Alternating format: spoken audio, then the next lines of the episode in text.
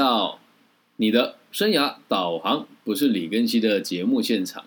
我们今天要继续带大家把这个 啊，我是如何深陷海外求职陷阱与逃脱的这个故事，来到了第十集哦，千呼万唤始出来。倒也不是说，呃，为什么我拖了这么久更新的原因，其实只有一个，因为事情比较多。然后在其次是在。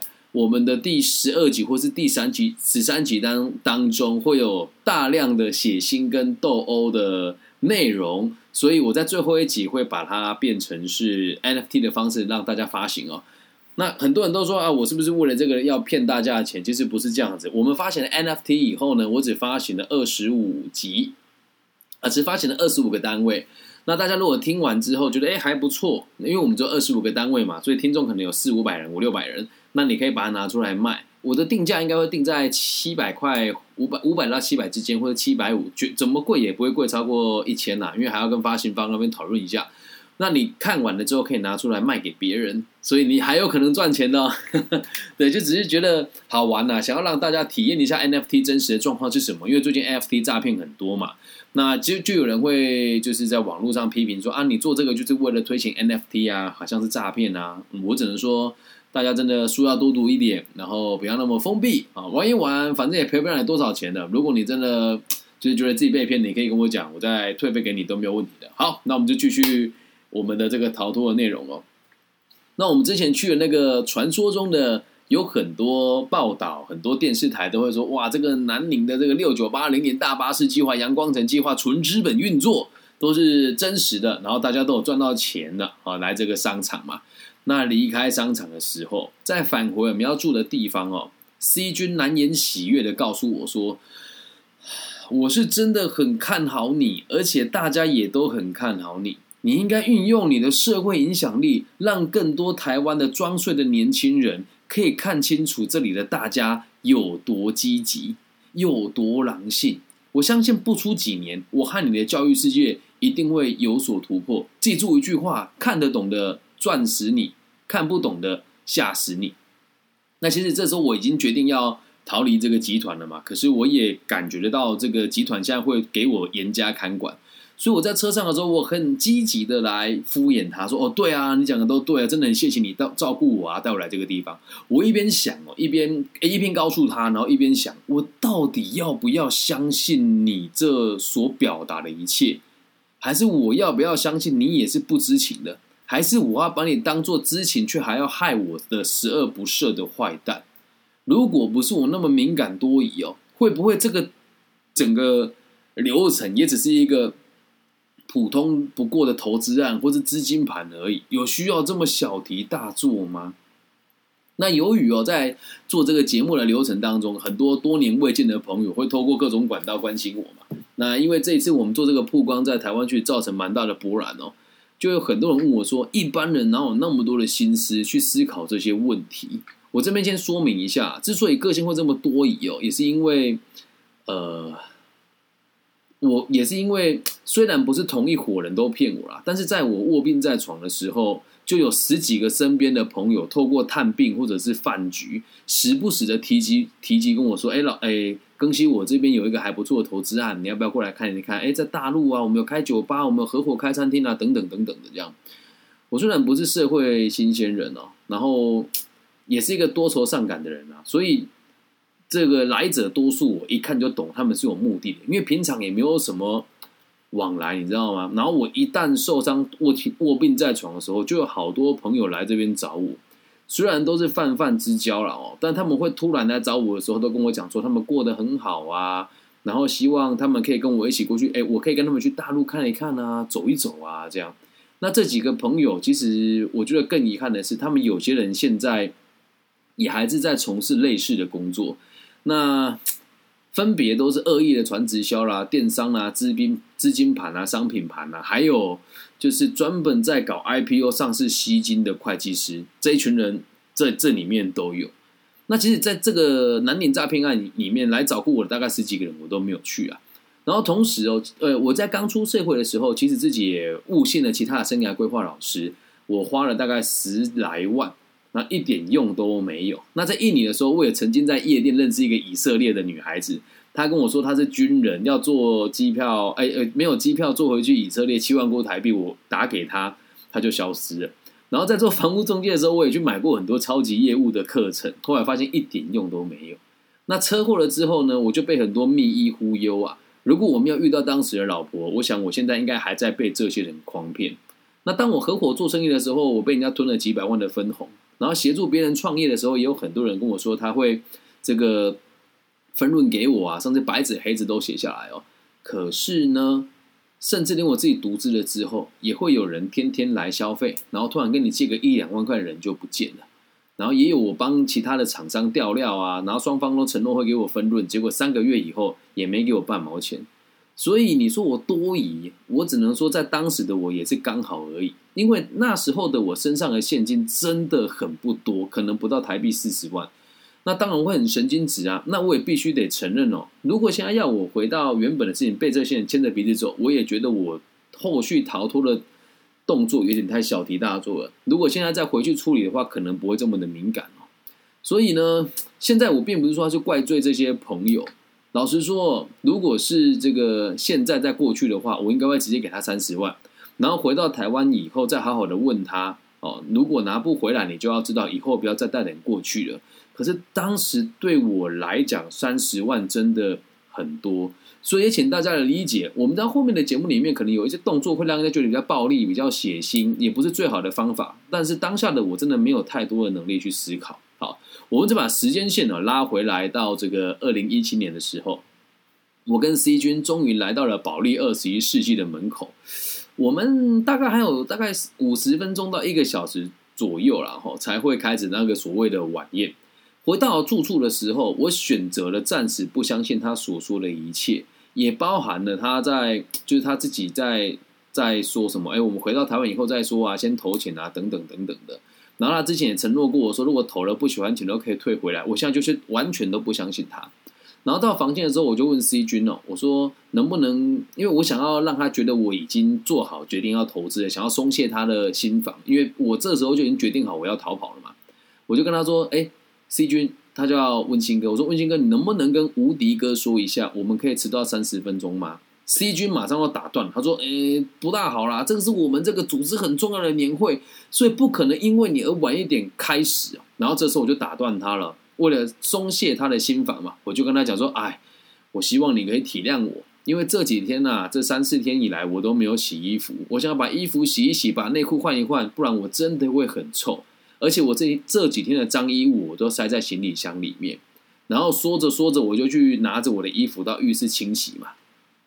为了让他降低戒心哦，我就把它挂在阳台，然后大声的跟 C 君说：“哦，我这几天真的都很紧张啊！哦，啊，老实讲哦，这都是被这些无脑的新闻跟这些害怕发财的台湾人害的。我竟然会误以为你要把我绑走，然后软禁我，扣我的这个护照，扣我台胞证啊！我真的是太天真了。”很谢谢你愿意给我这个机会，然后 C 君听完了之后，他就相信了，就跟我说：“啊，太棒了，好，哦，那我告诉你，我最多只能再让你延半个小时哦，因为我本来想要邀你一起来帮我做场部的。”然后他就跟我讲说：“你看，像不像我们以前在办活动的时候？其实他当下这么说，我心里面是难掩失落的。我心里就想着，对啊，当时的我们是如此的亲密，如此的如胶似漆。”如此的信任彼此，真的。那现在到底是怎么了？那时候我们无话不说，现在讲话为什么要互相防备，而且暗地里剑拔弩张，无法互相信任呢？说到这里哦，我真的是眼光放泪的看着他。但我告诉自己，这时候如果我在同情他，那就没有人同情我。于是我就把感情收敛起来，告诉他。真的是我太猜疑了啦！你也真的非常有耐心。先别说这个了，要不要打一场王者荣耀？快点，网络给我，快点！就让他以为我已经放下心房了，想要打电动。那我一直表现出一副我知道这个投资很 OK，呃，我想要打电动放松一下。然后他就跟我讲说，我实在是没有办法，因为还有很多事情要联系，我还要制作表单等等等等的。那我说，那不然这样好了，我下去楼下咖啡厅打电动，然后顺便跟我老婆报个平安。可能那时候很忙吧，又或者是他真的被我瞒过去了，他就跟我说：“那不然你下去等我好了，我忙完再下去找你。”他看起来非常焦头烂额的，一直看手机啊，然后是打字啊。都是有原因的哦，这不是我多虑的。然后不停的翻着他那个秘籍，他所谓的那个笔记本，我真的太想看那本笔记本了哦。可是我当下就刻意什么都没有问，我怕他有戒心，所以按兵不动。到了楼下的咖啡厅以后，因为我我跟他讲说我要穿拖鞋嘛，让他不觉得我会逃跑，我就踩着我的拖鞋，拎着我的小腰包，里面呢大概有四千多的人民币，还有我的护照、台胞证、手机，还有那一间房间的钥匙，其他东西我都没有带。到了咖啡厅以后，当时我的心情是很紧张的，因为我已经决定好我要逃跑了。我点了一杯红茶，然后为了不让人家发现我的行为举止很怪异，我就到带着我的小包包到厕所里面。我印象很深哦，他那个厕所里面有个小平台，就是他有放一些装饰品，我就把那个平台东西稍微挪开，把我的包包打开，然后拿一张纸跟一支笔，在盘点我需要的武器啊，需要的东西啦。我当下真的很害怕，所以我还在那个洗手台前面拍拍自己的脸，把脸洗干净之后，让自己冷静下来。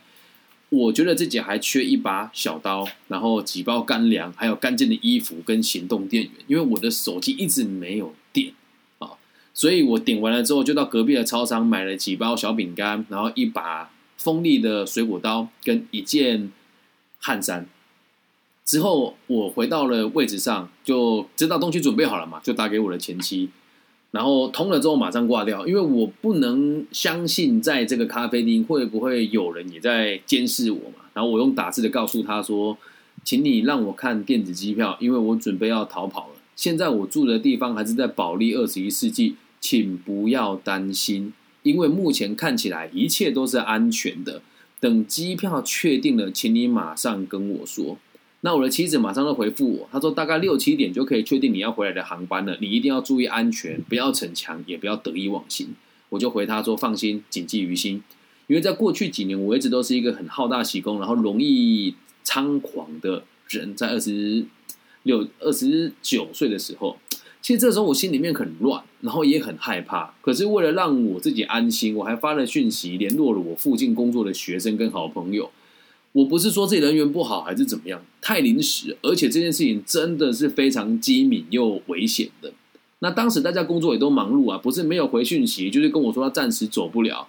那那时候我身边的朋友都有一种感觉是，你都去了那地方就是这么乱，你就真的不要说自己完蛋了。老实讲，就赔钱了事嘛，没什么大不了。大家求财啊，哪有那么严重？因为我跟他们讲说我要逃跑，我被软禁，他们说哎，他要你的钱而已，能拿你怎么样？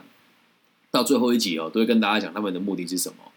那在期间，有一个朋友叫乌龟，也是我咖啡厅的常客，是我东海大学的学弟，然后叫朱俊伟，他在三商美邦从事业务人员的工作，做的也还不错。他的好朋友叫乌龟哦，他的求婚的时候就是在我的咖啡厅求婚的嘛。那跟他一直都有都是也也可以讲私交甚笃吧。那我要回来之后，就在哎不是要回来了，在当地的时候我就打给他，他在昆山当台干，我就跟他讲说，我遇到这个问题怎么办呢？啊，他他工作是真的忙，忙到走不开。然后他也很热心的，他说：“不然这样啦，如果你真的订不到机票，你先坐车到我这边，其实也不远，大概三四个小时。然后来了之后，我再到你顺便去四处玩一玩，跟兜一兜。然后就发了这个车站的地址，就是我在南宁可以坐车的地址嘛。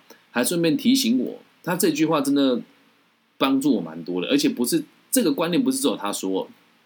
他说你要小心啊，因为这样子的做法通常都是团伙犯案。”那他们分成好几种不同的流派，他会看你走的地方，就会知道你到底要去机场还是要去这个火车站哦。所以你要想一下，给你多一个选择啦，搭火车离开，或者是到广州找你以前那一群星海音乐学院的朋友，应该都会安全很多。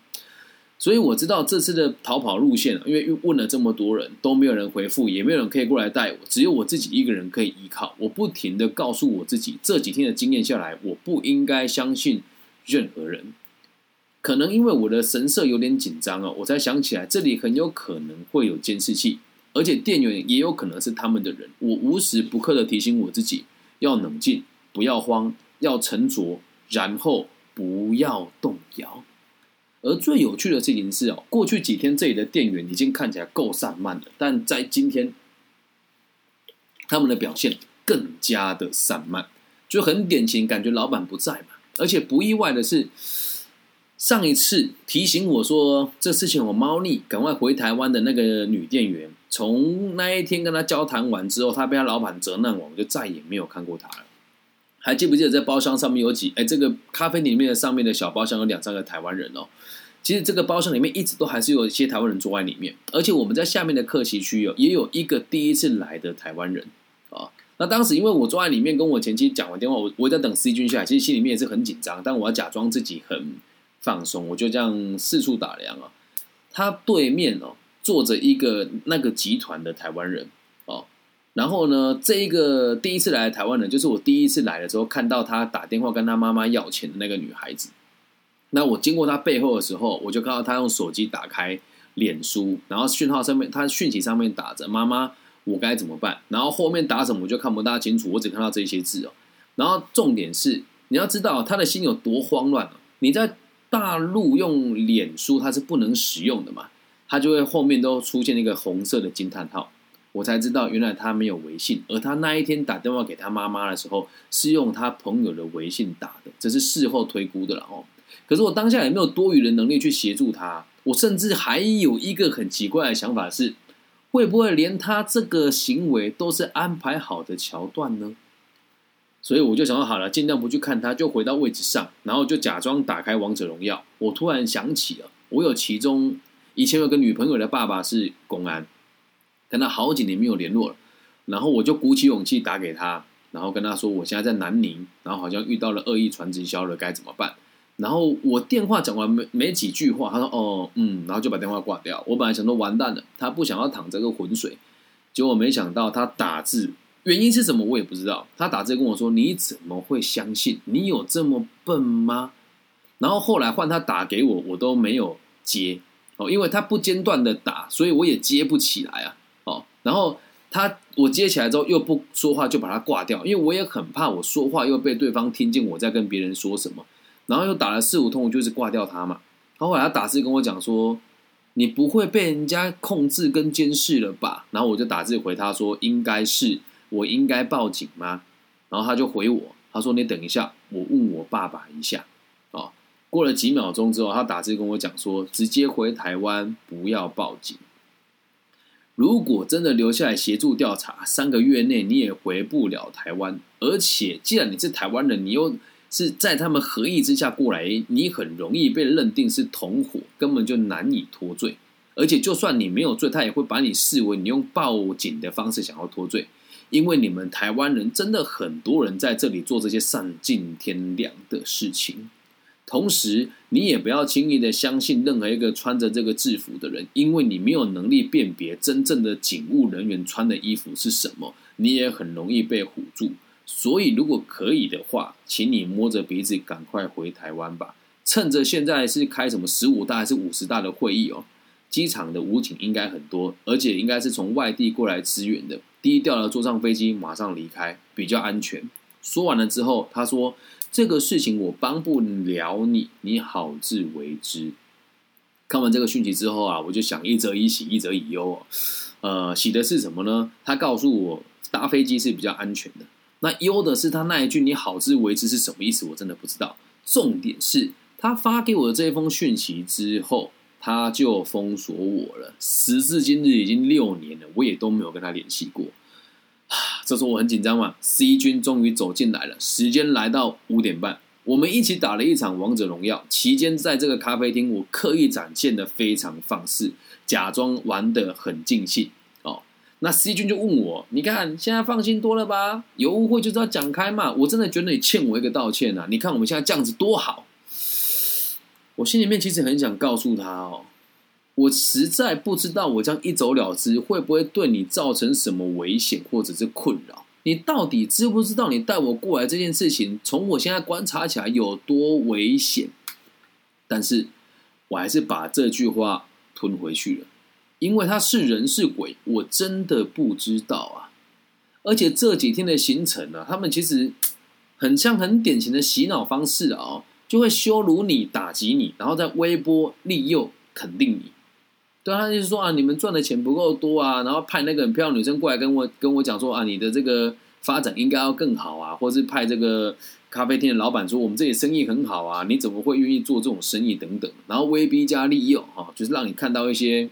有点危险的状况，然后也让你看到周遭很多人是开名车住豪宅的，如果我没有良好的精神力跟意志力，再加上这种过人的自以为是的认知的话，我很难保有清醒啊。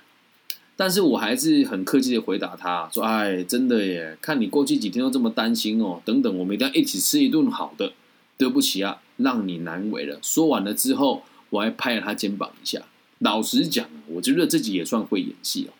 这时候，西君跟我说：“哈哈哈，那等一下你一定要跟我自罚三杯。”说完之后，我们两个一起笑了出来。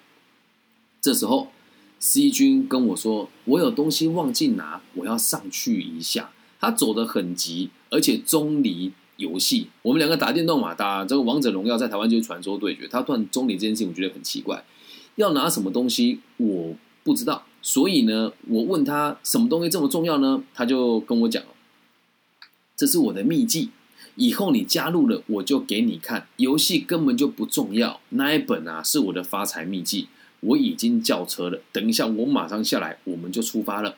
你确定你不穿布鞋吗？他又确认了我一次哦，我就跟他讲说，穿拖鞋比较舒适，而且这几天一直走路，我的脚很痛。那跟大家补充说明一下，因为我本身是身障者，所以我的右脚踝有开过很严重的刀。也开了好几次的刀，所以我的脚踝上面有很多疤痕。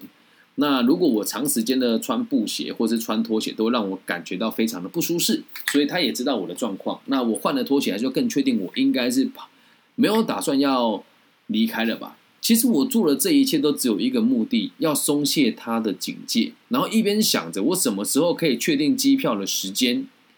现在如果我直接从这里走出去，就有人会跟我讲。我后来回来跟很多人转述这个故事哦，他们就说：“啊，你也很奇怪，你当下直接拎着东西就走了，会怎么样呢？”我说说过了，从我们第一集开始就知道，外面一直很会有很多人在巡视，只是他不会让你知道他在巡视。而且你如果这时候就直接走开，在那个保利二十一世纪里面，几乎所有的台湾人都在外面巡视，你一走一定会被人家拦住。所以我那时候就在想啊，那我行李箱就干脆不要了嘛。我离开这个保利二十一世纪的时候，就决定要逃跑的时候。而且最有趣的事情是，我在这个咖啡厅可以看到那个保利二十一世纪的门口，有很多台湾人都陆陆续续坐车过去，而且讲话也都很大声，也都是盛装打扮的。我看着咖啡厅里的咖啡机啊，想着这几天的经历哦，然后又想起来那个女店员当时跟我说的话。还有他告诉我这些线索，我几乎百分之八九十可以确定这一间咖啡厅应该是台湾人开的，而且只让这一间咖啡厅让台湾人连上网路，然后透过这里的人监视我们离开他们控管以后的网络上的一举一动。而且我后来想一想，这个消失的女店员就是一直在提醒我这件事情。但是到目前为止哦，就是过去这五六年了，我都没有他的联系。我只能希望他是平安无事的，并不是说那里治安有多差啦，只是他被他的老板责难之后，因为他告诉我很多事情，他老板可能知道，他就被革职了。又过没多久之后，C 君从楼上走下来，透过咖啡厅的落地窗向我招手，要我出来搭车。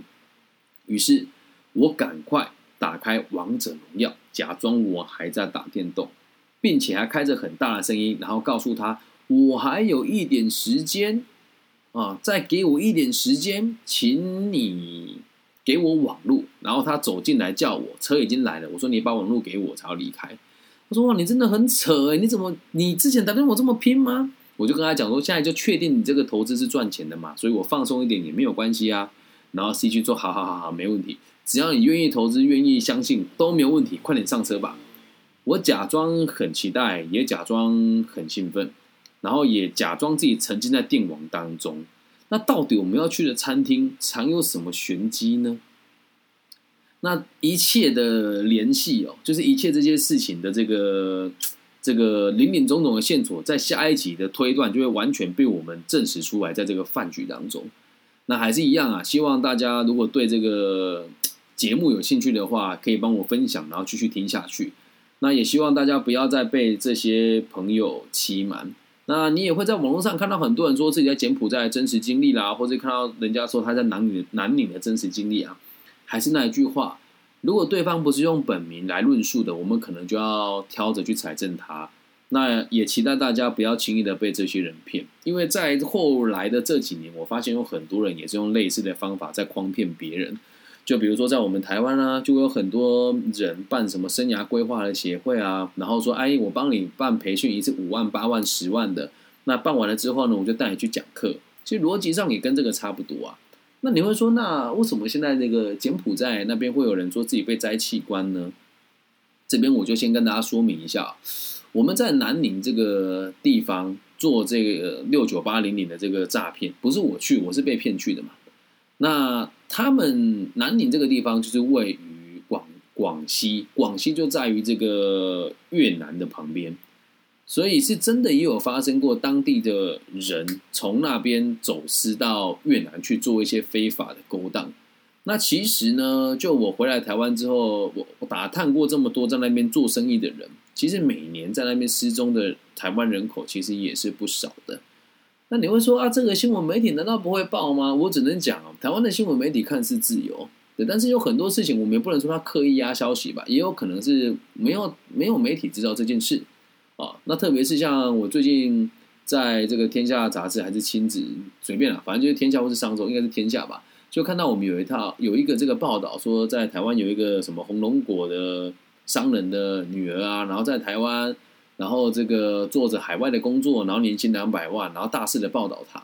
那我后来辗转的问了很多媒体业的朋友，就说那一样都是彰化人，住乡下，然后我也一样自媒体海外到处都有听众，年收入也是超过两百万，怎么他不报道我呢？然后我有一个资深的媒体的朋友就告诉我，如果你要的话，我可以帮你牵线，大概几万块就可以请他帮你报道了。所以希望大家不要被。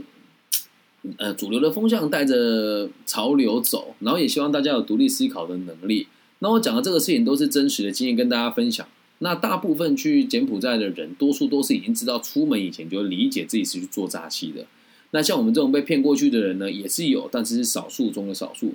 反正不管随着年代怎么改变哦，这样子贪婪的心跟人的这个无穷尽的互相伤害的这个意念是不会消失的。